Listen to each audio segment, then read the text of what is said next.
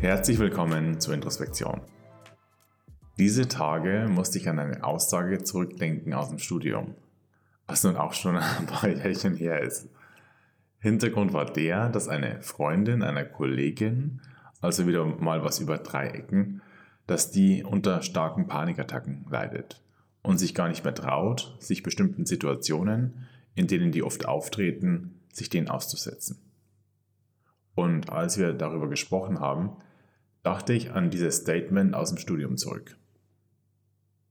Das ist viel mehr ein Trainingszustand als eine Erkrankung, die man bekommt. Das hat ein Professor von mir gemeint über psychische Erkrankungen. Es ist viel mehr ein Trainingszustand als eine Erkrankung, die man bekommt. Was heißt das jetzt?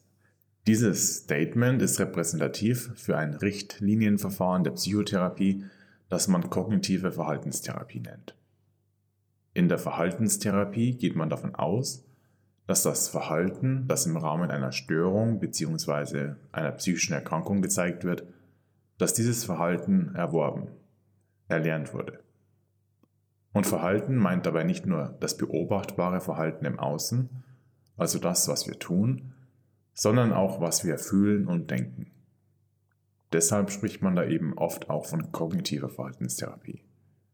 Und Kognition meint alles, was unser Denken und Bewerten betrifft. Also, dass das alles erlernt, beziehungsweise im Laufe des Lebens erworben wurde. Und aber eben auch wieder verlernt werden kann. Und manches Verhalten, das jetzt störend ist, vielleicht auch zu einem gewissen Zeitpunkt im Leben hilfreich war. Oder die einzige Lösung war, die wir zu dem Zeitpunkt gesehen haben und sich dann halt verfestigt hat. Am Beispiel der Panikattacken, die ich zu Beginn angesprochen habe, da will ich jetzt gar nicht in die Details gehen, der Entstehung. Das ist dann auch meistens sehr individuell und man kann hier auch nicht so schnell das Ganze abhandeln.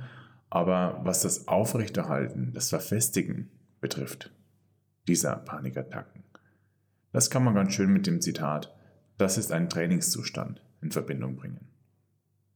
Angst und eben Panik ist so ein essentielles, so ein überlebensrelevantes Gefühl. Das lernt der Mensch unglaublich schnell.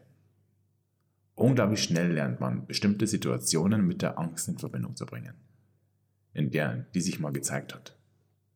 Und diese Verbindung, die verfestigt sich im Laufe und Dauer einer Störung immer und immer weiter.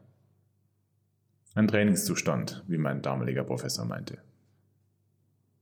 Der Kerngedanke der Folge heute ist, dass wir uns bewusst machen, dass vieles oder auch alles, was wir in Verhalten und Denken zeigen, erlernt wurde.